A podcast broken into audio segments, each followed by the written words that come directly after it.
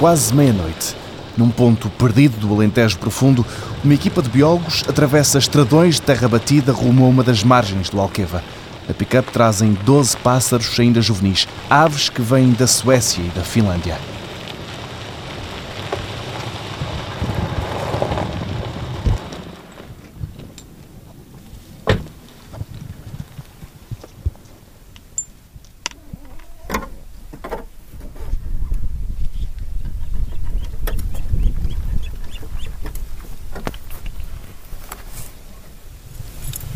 Calhou assim desta vez ser à noite, porque o voo chegou àquelas horas às seis e tal da tarde e chegámos só aqui de noite, mas até é melhor porque está menos, menos estressante para os bichos.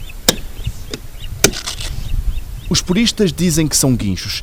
Estes biólogos aceitam que se lhes chame águias pesqueiras. Os ninhos onde vão viver as próximas semanas já estão à espera delas e tudo é feito no maior silêncio possível.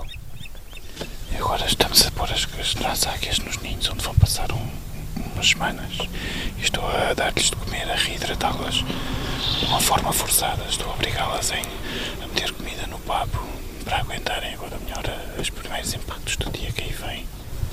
Elas vão ficar todas juntas no mesmo ninho ou não? Aqui vão ficar as duas maiores, naquele estão as três mais pequenas. Porquê que é assim? Por questões de desenvolvimento, estas vão começar a querer voar primeiro.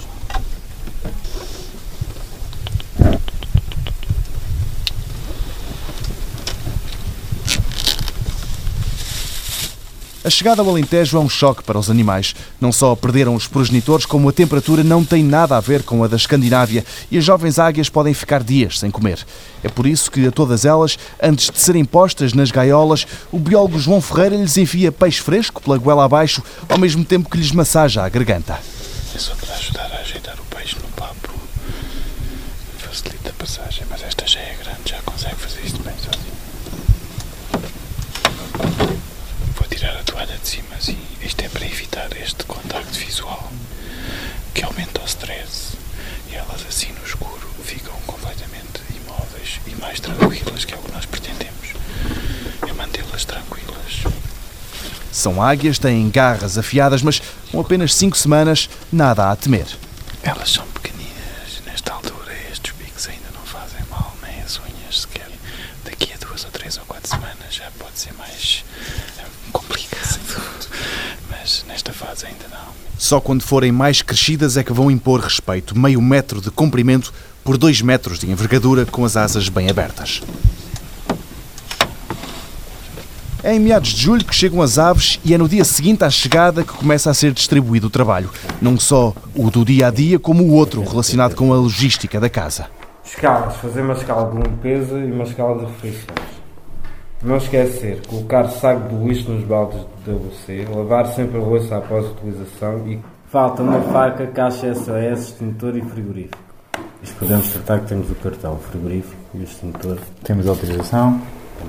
Isto é uma coisa a fazer quando formos a Rinhos. Marco Mirinha e João Ferreira são os dois biólogos técnicos que acompanham o projeto. Outro membro da equipa é a Andreia Dias. É ela quem explica o que agora vai para cinco anos os cientistas andam a fazer na herdade do Roncão a mais de meia hora de reguengos do Monsaraz. Esta espécie nidificava em Portugal e na Península Ibérica, a bacia do Mediterrâneo, deixou de nidificar, eh, entrou em declínio acentuado e em Portugal o último casal desapareceu em 1997 por morte da fêmea. O macho ainda se manteve até cerca de, do ano 2000, recrutou uma fêmea, mas nunca mais se verificou nem registrou nidificação em Portugal. Elas existem em Portugal, sim, e em toda a península, porque vão passando nas rotas migratórias que fazem desde o norte da Europa até a África. Alguns indivíduos passam o inverno eh, no nosso país e podem ser observados até com alguma frequência. Por isso se diz que a espécie se extinguiu como nidificante.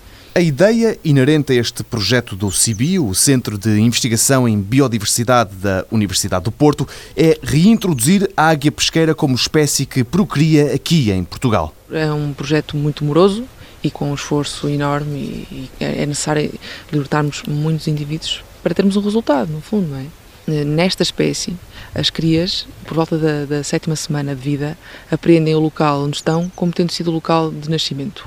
Ou seja, nós vamos à Finlândia e à Suécia, neste caso, recolhemos uh, juvenis do ninho, normalmente ninhos com três crias, em que se escolhe o mais robusto, que terá a potência para um, suportar condições de transporte, de manuseio, de adaptação, que terá condições superiores para ter sucesso. As águias pesqueiras, os guinchos que são trazidos da Escandinávia para Portugal, vêm muito jovens. São trazidos, hum, neste caso, com apoio da TAP, e são colocados numa torre, nós chamamos torre de hacking, porque este método da reintrodução se chama método de hacking, neste caso uma alqueva, onde termina o desenvolvimento da sua plumagem. Eh, enquanto os animais estão na torre, têm que ser alimentados por nós, não é? portanto, peixe é pescado na barragem por nós.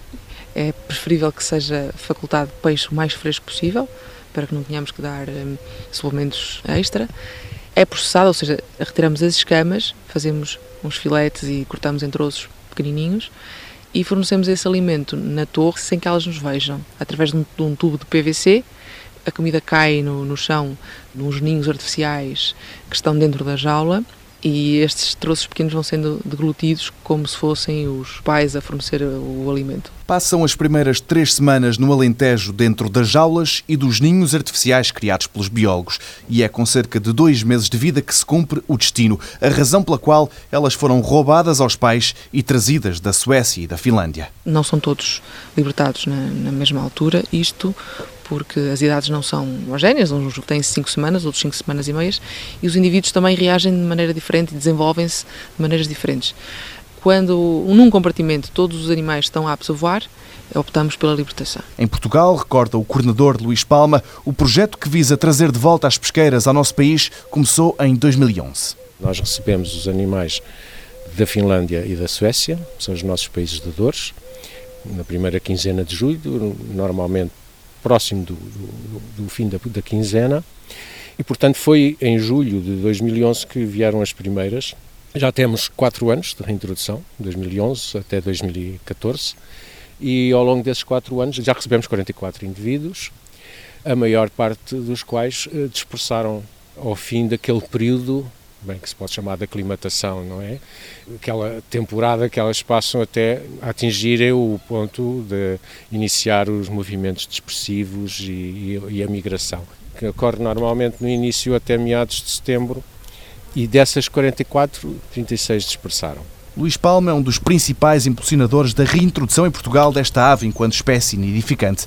Estes pássaros, Luís não gosta de chamar águias. Ele diz que cá chamam-se guinchos e explica porquê. Em Portugal tinha até um nome específico, um nome vernáculo difundido, que era o guincho, mas que perdeu-se perdeu-se por influências urbanas, digamos, de ornitólogos, de birdwatcher, de, de observadores de aves, etc. Começaram a chamar a águia pesqueira, a águia pesqueira. Mas na realidade o nome tem importância, primeiro porque não é verdadeiramente uma águia, é uma ave de rapina, mas de uma família muito à parte das águias. Mas não só por isso, é porque é um nome que ficou na memória e, e sobretudo, na cartografia portuguesa, na, na, na toponímia portuguesa, de uma forma bastante difundida, o guincho, mas já hoje ninguém sabe o que é a Praia do Guincho, ou porque é que a Praia do Guincho se chama de Guincho. Pensam que é porque guincha qualquer coisa, mas não, não. É, esse nome ficou ao longo da costa rochosa portuguesa em muitíssimos locais, mas mais curioso que isso e mais interessante que isso é que o nome, que é um nome exclusivamente português, em Espanha não é chamado assim, seguiu os movimentos atlânticos dos navegadores portugueses ao longo de toda a Macaronésia, e, portanto, nas Canárias é assim que se chama, e não águila pescadora, e em Cabo Verde é assim que se chama, e na Madeira há locais que indicam muito provavelmente a sua existência anterior, na Madeira e Porto Santo, com este nome também, de uma forma até muito expressiva, vou-me lembrar agora, do Porto Santo, em que é o pico do ninho do guincho. E daí eu, eu torcer um bocado o nariz à história de chamar a águia pesqueira.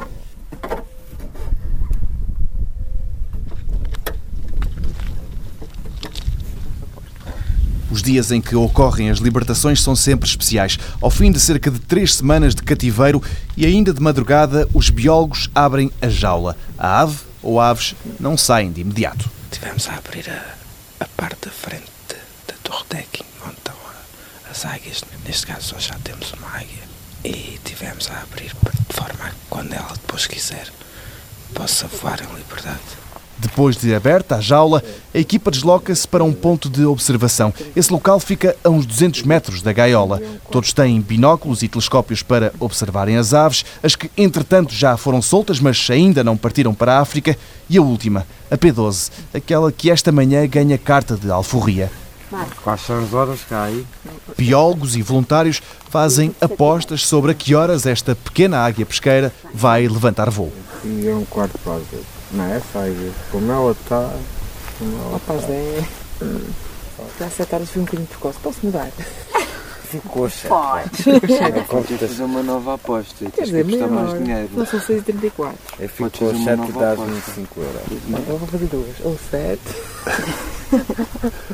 São seis e meia da manhã, a temperatura nada tem a ver com os 35 graus que se fazem sentir durante o dia, é com piadas que os biólogos passam o tempo, a longa espera que, a esta hora, ainda não sabem que vão ter pela frente.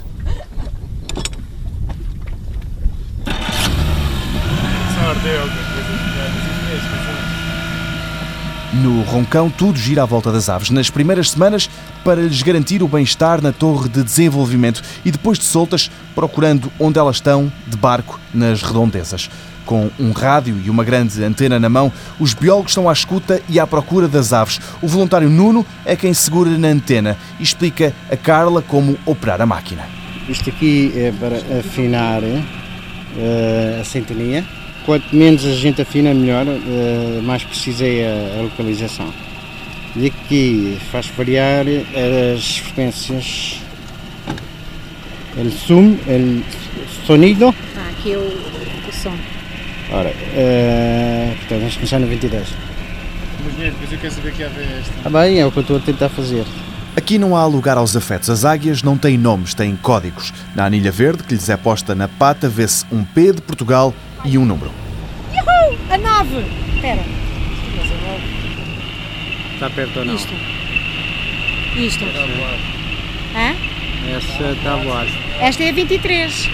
A voar. Então temos a 23 e a 9. Olha, Essa está poisadíssima. esta está poisada. 9 poisada e 23 a voar. Vê lá. Agora muda para 22. Tá, 22. Nada. Olha, 22. Os dois voluntários procuram com os olhos as águias que a antena detecta, mas estão também atentos a outras águias pesqueiras que poderão aparecer. Enquanto manobra o barco, o biólogo João Ferreira põe os olhos nas margens do Alqueva e conta que há duas pesqueiras que estão desaparecidas. Há já alguns dias que não são nem avistadas nem ouvidas no rádio. Estamos à, à procura de duas águias que não recebemos o sinal. Estamos a ver se as vemos. A 18 e a 21. Há vários dias que não sabemos delas, não temos sinal. Portanto, como temos lá a 20 a ir comer e o emissor está colocado e não dá sinal, temos uma certa esperança de que elas estejam vivas e andem por aí por conta delas. Portanto, agora estamos a ver se encontramos a- as duas que nos faltam. Vocês têm nada aqui pelo Alqueva, por esta zona não muito longe? Sim, já, já há alguns dias que estamos a fazer eh, o acompanhamento da margem para ver se apanhamos algum sinal ou se vemos o- os bichos. Mas Isto é muito grande, muito entrecortado portanto, é muito complicado. Qualquer barreira pode ser suficiente para abafar o sinal de, de rádio. Uma barreira vegetal, as colinasitas, tudo isto é para nos dificultar o, o serviço. Há várias hipóteses para este silêncio. Uma delas, a menos má, é que o emissor rádio esteja a funcionar mal.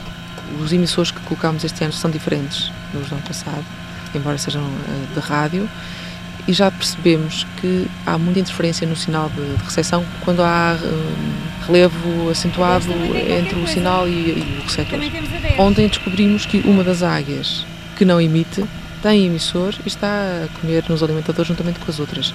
Isto requer um esforço muito maior porque temos que fazer a observação das anilhas, o que nem sempre é fácil. Montámos um abrigo e percebemos então que uma delas estava a alimentar-se juntamente com as outras. O que poderá estar a acontecer com as outras duas que ainda não conseguimos detectar.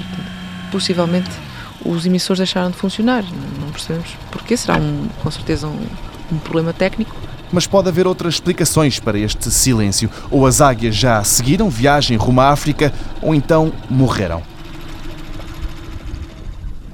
Já não seria a primeira vez. O que aconteceu no ano passado foi que duas das águias que libertámos foram comidas por raposas.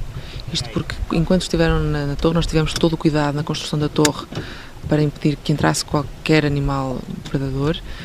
Quando as libertámos, verificámos que nas imediações existia uma família de raposas, um casal de raposas com duas crias, que se tornaram ornitofágicas. Elas estão especializadas em comer aves.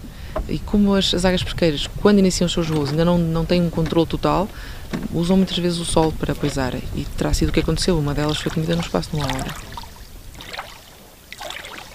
Normalmente, a equipa de biólogos em permanência é composta por quatro pessoas. É pouco para um trabalho de quase 24 horas por dia e, por isso, à equipa juntam-se alguns voluntários. Carla Cabrita é a presença regular. Eu estive cá já o ano passado durante quatro dias e, e, pronto, gostei imenso de estar aqui com esta equipa pelo profissionalismo que vi neles, todo o empenho e para mim é muito gratificante ver profissionais e aprende-se imenso, não só sobre as águias, mas sobre tudo o que tu possas imaginar acerca da natureza ao longo do dia e depois é de facto emocionante estar aqui e, e esperar vê-la voar e sobretudo vê-las lá em cima. Ela não é bióloga, mas tem o bichinho da natureza. Profissionalmente sempre tive projetos ligados muito ao ambiente. Neste momento sou guia de, natureza também.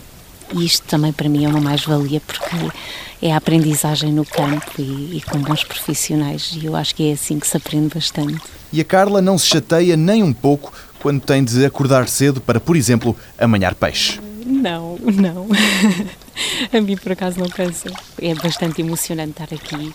Nós somos aqui voluntários, trabalhamos, mas também, pronto, no fundo, também nos divertimos. Andamos de barco, andamos à pesca e depois todo o convívio que se passa aqui. Portanto, isto não é trabalho forçado, de modo algum. Não é trabalho forçado, mas às vezes é duro. Marco Mirinha, um dos biólogos, queixa-se. Então, o trabalho é um pouco intensivo, não é? Há muito trabalho, há muitas coisas para fazer, desde coordenar toda a parte que está mais relacionada com as águias, até à parte da casa, de fazer as limpezas, a alimentação. São poucos os momentos em que estamos mesmo realmente parados, assim, parados cruzados. São muito poucos momentos. Marco gosta de ler e raramente tem tempo. Já quanto a ver TV, mesmo que quisesse, não podia. Ali não há televisão.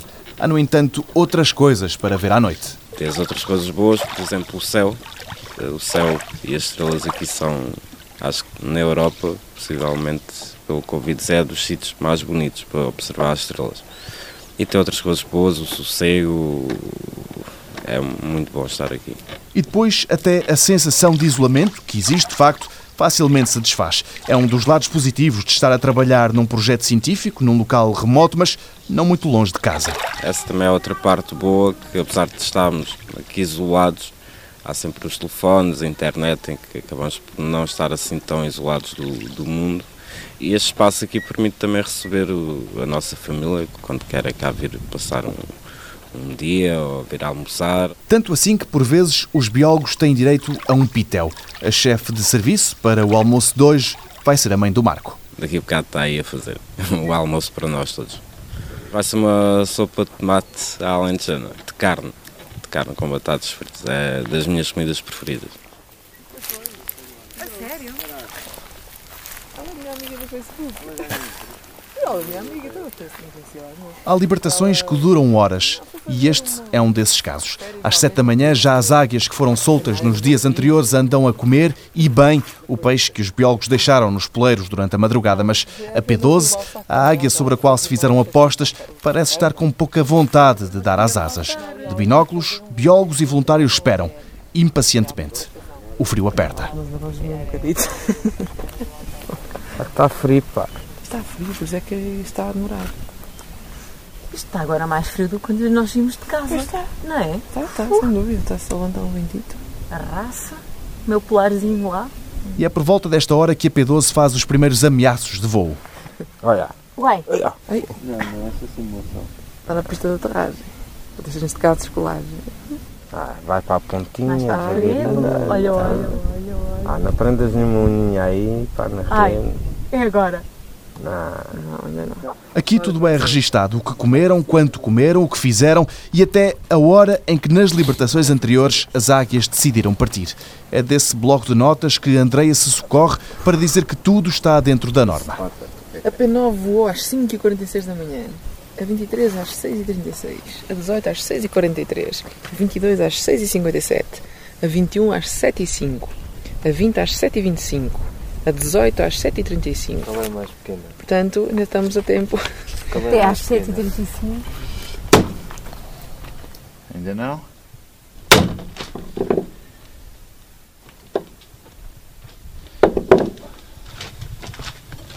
No Roncão, a vida dos biólogos é feita de rotinas. Tratar do peixe para as aves é uma delas, de manhã cedo e ao final da tarde. As águias são pesqueiras, ou seja, só comem peixe e comem muito. Chego a comer 4 e 5 peixes destes, com aproximadamente 1 kg por dia. Agora vamos comer um pimpão, que é uma espécie exótica aqui na, na barragem do Alqueva. É um peixe que não atinge grandes dimensões, tem geralmente uma média de 1 kg de, de peso. Este foi apanhado com, apanhado com rede e agora estamos a, estamos a descamar o peixe.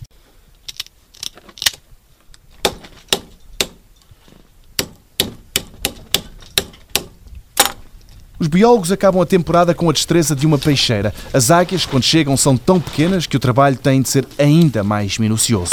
Quem estiver escalado para tratar do peixe, até as espinhas tem de tirar. Nesta fase elas ainda não têm muita habilidade com as garras, nem com o bico. Então é, é uma das razões porque o peixe tem que ir já bem preparado. Depois com o passar do tempo elas vão adquirindo melhores capacidades e vamos metendo cada vez pedaços maiores. E então só aceitam os pedaços mais tenros e apenas de peixe fresco. Aqui as águias têm tratamento de luxo e no meio do Alqueva os biólogos têm uma jaula com peixe vivo pescado por eles. Temos peixe vivo, está dentro d'água ali no alqueva e vamos agora apanhar para termos sempre peixe fresco. Depois temos que novamente voltar a ir à pesca, mas desta vez já é mais fácil com o camaroeiro apanhamos. Só fazer a recolha. Sim, é bem mais fácil depois. Marco diz que é bem mais fácil, mas com o João ao motor, esta é mais uma aventura. Pá, tira, tira lá dessa âncora, pá. Isto que absurdo. Tira lá disso. Mas que absurdo! É, que absurdo! Não, eu disse que és cabçudo, foi o que eu disse. És cabçudo. Que absurdo! Que absurdo é o que está aqui. Ah, da, da rádio, pá. Mas nem sempre as discussões são sobre a abordagem do barco à jaula dos peixes. Estes dois passam o tempo a resingar um com o outro, seja por causa do isqueiro que alguém perdeu, do local onde se deve pôr a rede de pesca, do Benfica, do isco a usar, da melhor fotografia ou qualquer outra coisa. Para se picarem, vale tudo. Enquanto as águias não forem soltas e mesmo depois disso, enquanto não forem capazes de pescar por elas próprias, a pesca, seja a rede, seja a linha, é uma das principais atividades destes biólogos. Outra é a monitorização das aves a partir do circuito interno de TV. A torre de Hacking é composta por três gaiolas, em cada uma delas estão pelo menos três águias e os biólogos acompanham o dia a dia destes bichos pela televisão. Essa vigilância vídeo é a partir de casa, portanto, nós, nós quando alimentamos os animais vamos registando comportamentos diretamente e fazemos também a partir de casa com as câmaras. Isto para percebermos quando é que os animais estão aptos a voarem. Não são todos libertados na, na mesma altura, isto porque as idades não são homogéneas, uns, uns têm 5 semanas, outros 5 semanas e meias, e os indivíduos também reagem de maneira diferente e desenvolvem-se de maneiras diferentes. Quando num compartimento todos os animais estão aptos a voar, optamos pela libertação. É principalmente nas primeiras horas de vida destes bichos no Alentejo que eles têm de ser acompanhados de muito próximo. Estar aqui a olhar para isto assim feito de mundo não é necessário, mas convém estar com uma certa atenção ao que se passa aqui assim.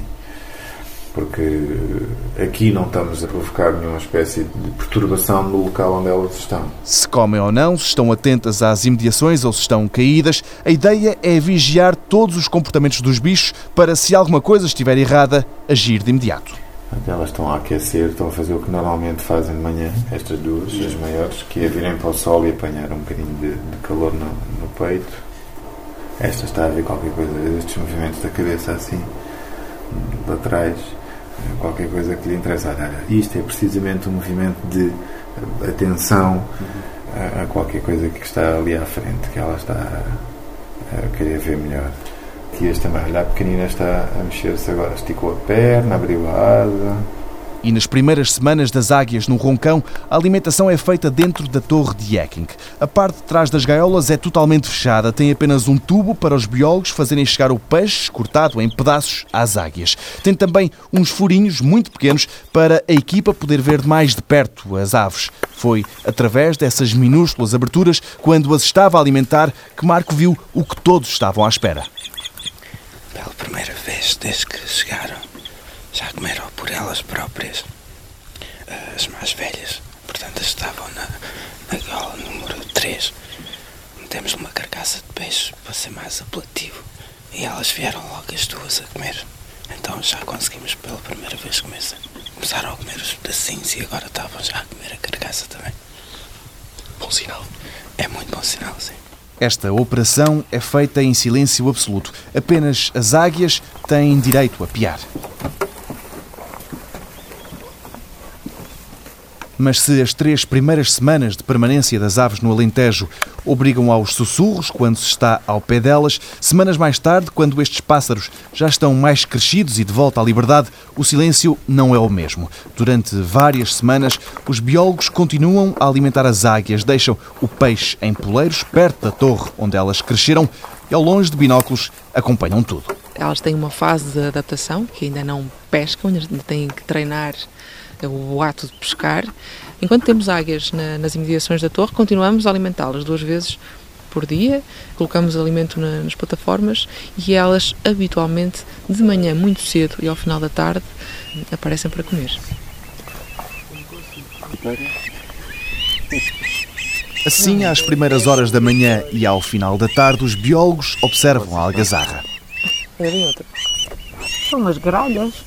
É pá, eu dava ali umas fotos brutais. Num dos poleiros onde os biólogos deixaram o peixe estão imensas águias. Epá, ó Marco, conta lá quantas é que estão. Estavam quatro mesmo agora.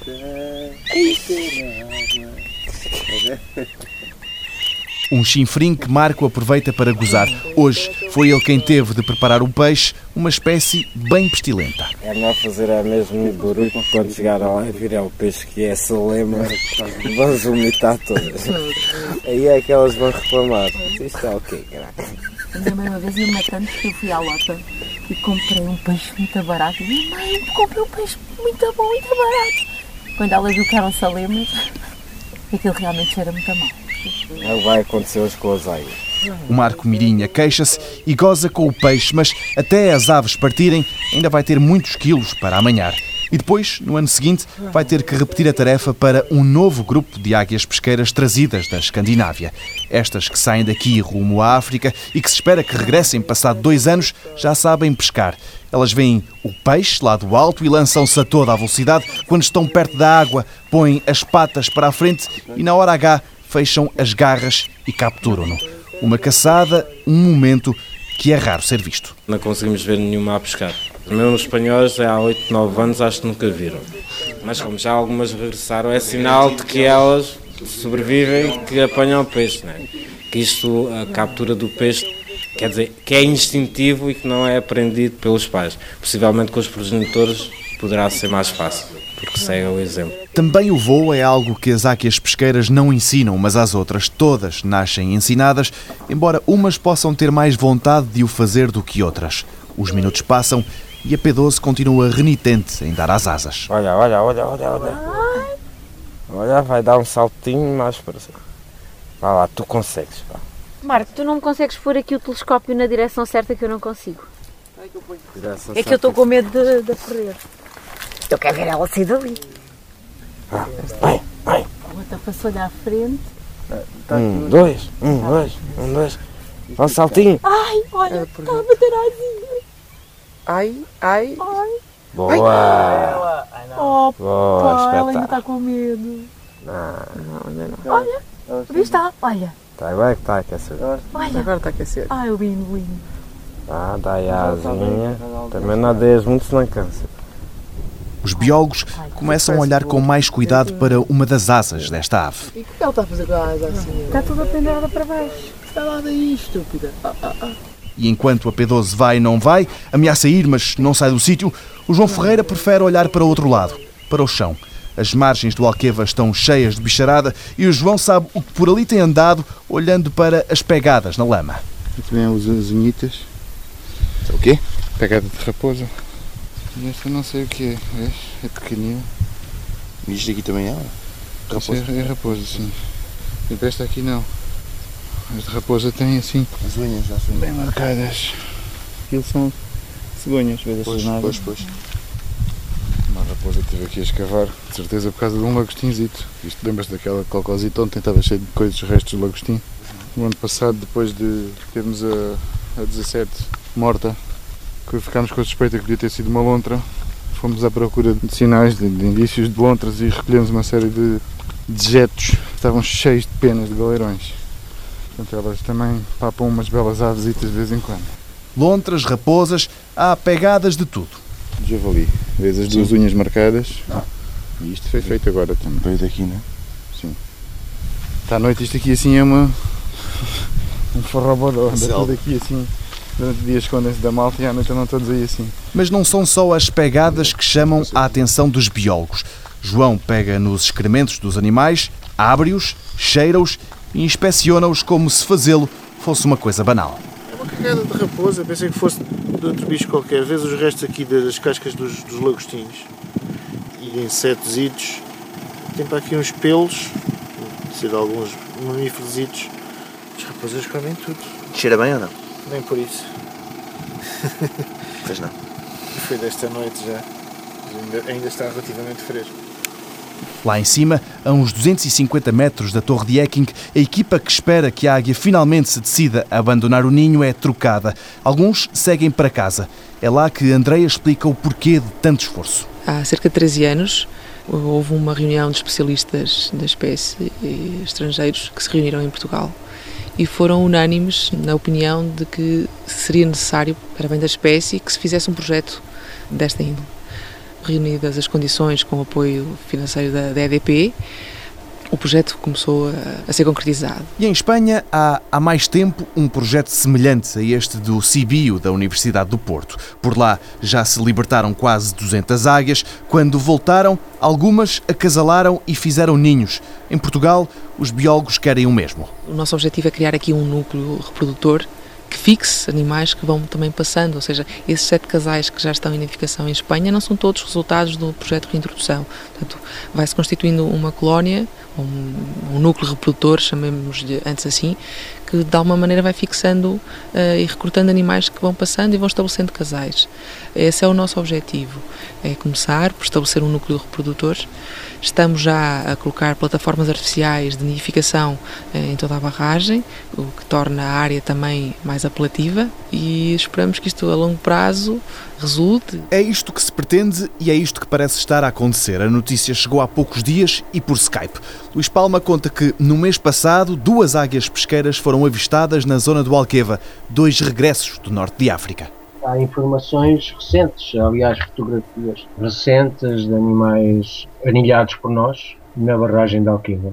Foram fotografadas por um amigo nosso, enfim, um colaborador, que tem colaborado connosco volta e meia, porque trabalha na EDIA, portanto, percorre as barragens eh, com alguma frequência e, e teve essa oportunidade. Foi, portanto, fotografou e enviou-nos. Mas não foi só no Alqueva que os guinchos foram avistados. Na costa vicentina, no local onde há 20 anos atrás viveu o último casal reprodutor, apareceu um novo casal com vontade de procriar. Um, um casal territorial, quer dizer que estão num ninho, estão ocupando um ninho, que foi restaurado e ocupado por eles, com comportamentos territoriais, comportamentos nupciais, pelo menos foi os que eu vi. Os animais continuam lá, até pode ser que neste momento preciso que já exista posturas e incubação. Eh, mas, portanto, são um casal que está realmente instalado, não é? 20 anos depois da extinção como espécie nidificante, há em Portugal um casal com comportamento reprodutor e outras duas águias foram vistas no Alqueva, sinais que, para o biólogo coordenador do programa, mostram que está a acontecer aquilo que era suposto. As águias estão de volta. Começou a piar, a piar, Faltam 10 minutos para a uma da tarde. É agosto. Lá fora estão mais de 30 graus. Depois de horas à espera que a P12 voasse, a equipa foi substituída e acabou por ir descansar. A notícia chega por walkie-talkie. Voou 30 segundos, uma aterragem menos simpática junto à água e, entretanto, saltitou até à água, teve 7 minutos a tomar banho e saiu da água e está ao sol desde então. Fantástico. Está num pois ou está numa azinheira? Está mesmo no chão. Não era bem isto que a bióloga queria ouvir. Depois de quatro semanas a cuidar da águia como se ela fosse uma pedra preciosa, a P12 revela-se um desastre a voar. Depois vou para a direita. Portanto, saltou para a direita, depois o voo fez para a direita, depois aterrou ali no chão, assim, e ele é que viu a aterrar no chão. Caiu assim tipo bum. Tom. Bom, tipo B50 Um bombardeiro que nunca mais voou. A P12-B52 ainda se fez à pista, mas não voltou a descolar. É um caso pouco habitual. Em quatro anos, no Roncão, o projeto de reintrodução da águia pesqueira já foi buscar 44 aves à Escandinávia e 36 foram libertadas com sucesso. Destas, três voltaram a ser vistas por cá e já um casal, embora essas duas águias não devam pertencer aos grupos que foram libertados no Alqueva. Este ano, pela quinta vez, os biólogos vão voltar a tentar. Em julho, chegam mais 12 águias.